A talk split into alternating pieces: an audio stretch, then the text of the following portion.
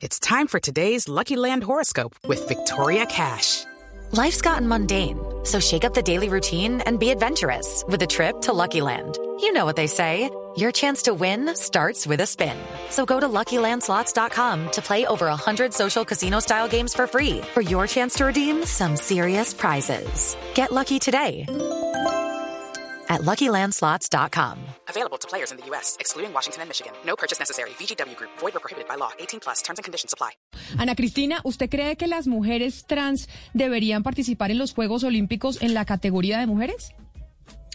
Pues lo que pasa, Camila, es que eso es lo que se está discutiendo y de hecho hay una colombiana que en 2016 intentó hacerlo, una caleña que se llama Jan, Janel Sape Mendoza. Ella trató de ir a, Río y no pudo.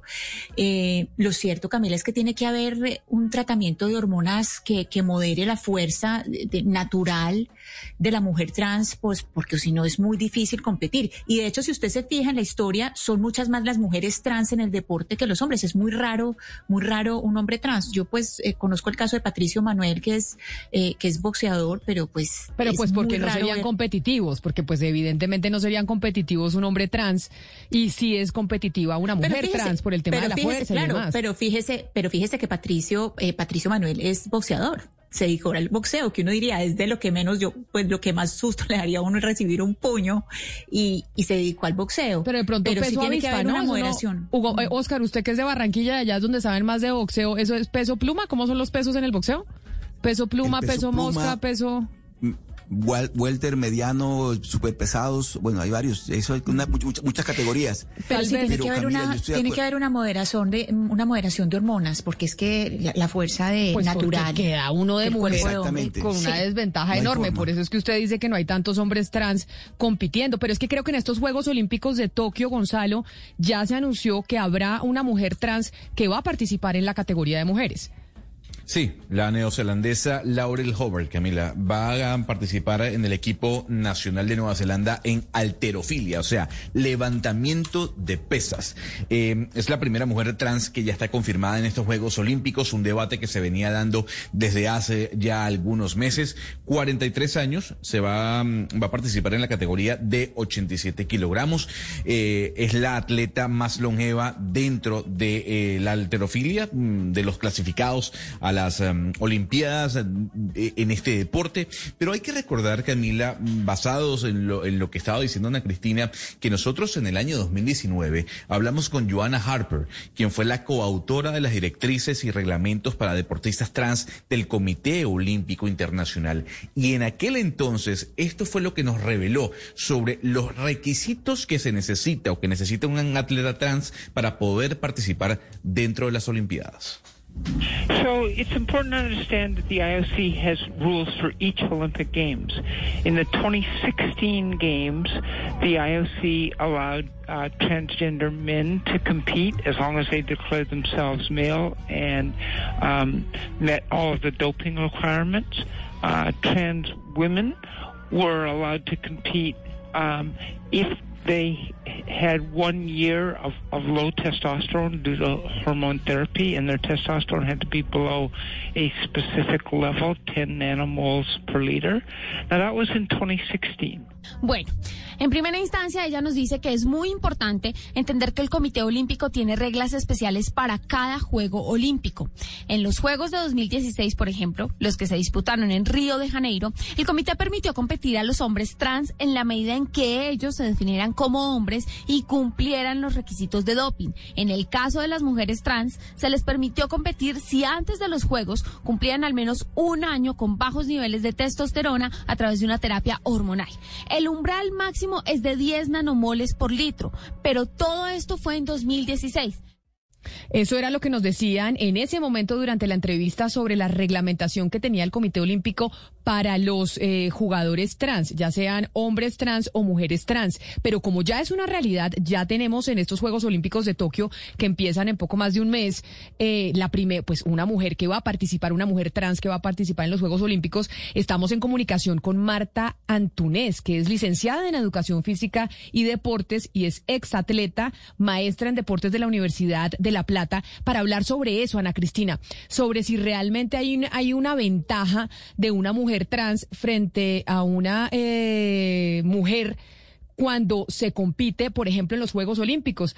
Doctora eh, Antunes, mil gracias, licenciada, gracias por acompañarnos hoy aquí en Mañanas Blue. Hola Camila, gracias a ustedes por contactarme, un placer. Pues y la gran pregunta y el debate que hay también eh, sobre la mesa es si las mujeres trans deben competir o no en equipos femeninos y contra otras eh, mujeres o si tienen una ventaja por su tema eh, físico. Bueno, el tema de deber competir o no está relacionado justamente con estas cuestiones y estas pruebas que se están haciendo en este momento investigaciones que están inconclusas y en recorrido acerca de qué tipo de ventajas tienen las mujeres trans por haber sido nacido, o sea, por haber nacido hombres y haber sido criados especialmente como varones, con todo el acervo cultural y social y los mandatos eh, deportivos especialmente, como para llegar a una pubertad y decidir cambiar eh, su sexo para poder competir eh, en, categorías femeninas. Eh, ustedes mencionaban recién a la doctora Harper y en un estudio mm, ya perimido casi, ella últimamente sostiene que las hormonas son una de las variables eh, que puede ponerse en juego y es la única de momento que se puede medir. Pero que hay otras cuestiones también que hacen a diferencia de eh, física entre varones y mujeres. De hecho, físicamente, biológicamente, los varones tienen eh, más cantidad de masa ósea. Esto significa que tienen más cantidad de masa muscular y estas cuestiones no bajan con un dosaje menor de la testosterona. Entonces, si bien estos estudios todavía se están realizando, se están haciendo, eh, hay una cuestión de no solo diferencias físicas, sino, como decía antes, de diferencias culturales entre varones y mujeres. En tanto y en cuanto las mujeres sean tratadas como mujeres con todos los estereotipos sociales y los varones sean tratados como varoncitos con todos los eh, estereotipos sociales, las diferencias de ingreso y de acceso a los deportes van a ser diferentes y eso también marca una cuestión de eh, un mejor rendimiento, una mejor predisposición para los entrenamientos, una mayor eh, mm, posibilidad y elección de deportes masculinos. Convengamos también, por otra parte, que el deporte fue creado hace un poquito más de 100 años por varones y para varones. Por ende, los varones van a tener ventajas en los deportes. Señor Antunes, pero si uno pensara eh, en una categoría, por ejemplo, la creación de una categoría aparte para trans, digamos, para esa nivelación, eso eh, no serviría. Es decir, no tendría que ser hombres o mujeres siempre tener el deporte dividido en, hombres y mujeres. No, creo que esto fue una convención, el deporte era solo para hombres, las mujeres después de tanto bregar, eh, que habían armado su propio comité olímpico eh, con Alice Meliat en Francia, eh, tanto bregar, lograron tener una categoría de mujeres. se está hablando de una posibilidad y se está pidiendo una posibilidad de abrir una tercera categoría.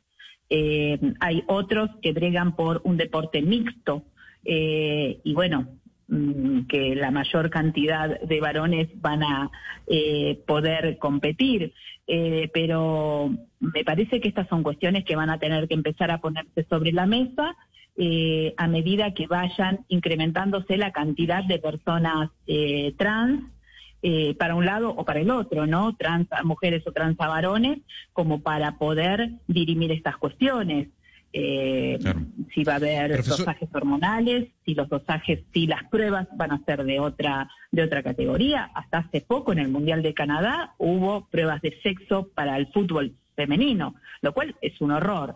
Entonces, me parece que eh, llegó el momento de que el Comité Olímpico deje de patear la pelota para afuera a las federaciones eh, internacionales, como el caso de la de alterofilia, la de rugby ya se expidió que no van a permitir, eh, y a los comités olímpicos nacionales y empiece a modelar una nueva eh, forma de competición. Claro. Claro, eh, eh, pro- profesora, lo que uno puede ver, por ejemplo, en los Estados Unidos, es que ya hay una preocupación, sobre todo en, en los eventos deportivos juveniles e infantiles, porque ya se está viendo cómo hay hombres y mujeres trans, jóvenes y niños. Eh, y las, y las mujeres están diciendo, oiga, es, es muy difícil competir contra una mujer trans a esta edad. Hubo una carta que se filtró hace algunas semanas en donde hablaba una atleta eh, diciendo, es que no he podido ganar porque dos mujeres trans han acabado casi que con mi carrera, siendo yo la mujer más veloz de Connecticut en, en- en ese caso. La pregunta es, ¿cómo se debe trabajar esta situación en los deportes, eh, en las competiciones juveniles e infantiles? Lo que pasa es que Estados Unidos tiene una reglamentación de la década de los 70, que es el título 9, en el cual eh, las mujeres y los varones, en los ingresos al deporte escolar, eh, competitivo escolar, tienen que tener la misma igualdad de condiciones y que el Estado eh, va a quitar los, los apoyos económicos si esto no sucediera.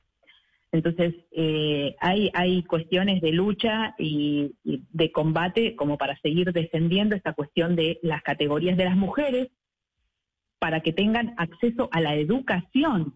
Eh, recuerden que en Estados Unidos las becas deportivas para ingresar a lo caro que son las universidades eh, es, es una cuestión muy, muy pesada. Entonces, eh, hay, hay una situación que tiene que ver con lo competitivo cuando se pone en juego alguna ganancia de dinero, de educación, de profesionalismo. Me parece que acá es donde van a entrar a. Pero a profesora, jugarse. profesora Sí. Antunés, entonces lo que usted Sí, nos está queriendo decir para poder resumir, hoy en día no hay todavía evidencia que diga que eh, utilizando este tipo de hormonas para poder equilibrar la cancha entre una mujer trans y una mujer que nació eh, con sexo femenino, que no haya una ventaja de una a la otra, eso todavía no se ha podido comprobar. Todavía no sabemos No. si efectivamente las hormonas nivelan la cancha y no hacen que una persona que nació con sexo masculino pues tenga una ventaja por, forza- por fortaleza, por rapidez frente a las mujeres. No, eso no lo digo solamente yo, sino los estudios científicos. Eh, todavía no hay eh, comprobado que la bajada de hormonas signifique una igualdad de condiciones en la competición entre mujeres trans y mujeres, mujeres biológicas nacidas como mujeres, o sea, en hombres nacidos hombres y mujeres nacidas mujeres. Eso no está comprobado. Por ende, tampoco está comprobado que solamente bajando las hormonas igualan. O sea, los estudios de un lado y del otro aún no están comprobados. Y eso es lo peligroso del ingreso todavía temprano, creo yo, de las mujeres trans a la competición. Creo que peligra el deporte femenino. Es la licenciada en educación, física y deportes Marta Antunés, exatleta y maestra en deportes de la Universidad de La Plata. Mil gracias, eh, profesora Antunés, por habernos atendido hoy aquí en Mañanas Blue. Un saludo allá en el sur del continente. Muchísimas gracias, saludos a ustedes. It's time for today's Lucky Land horoscope with Victoria Cash. Life's gotten mundane, so shake up the daily routine and be adventurous with a trip to Lucky Land. You know what they say. Your chance to win starts with a spin. So go to LuckyLandSlots.com to play over 100 social casino-style games for free for your chance to redeem some serious prizes. Get lucky today at LuckyLandSlots.com. Available to players in the U.S., excluding Washington and Michigan. No purchase necessary. VGW Group, void where prohibited by law. 18 plus terms and conditions apply.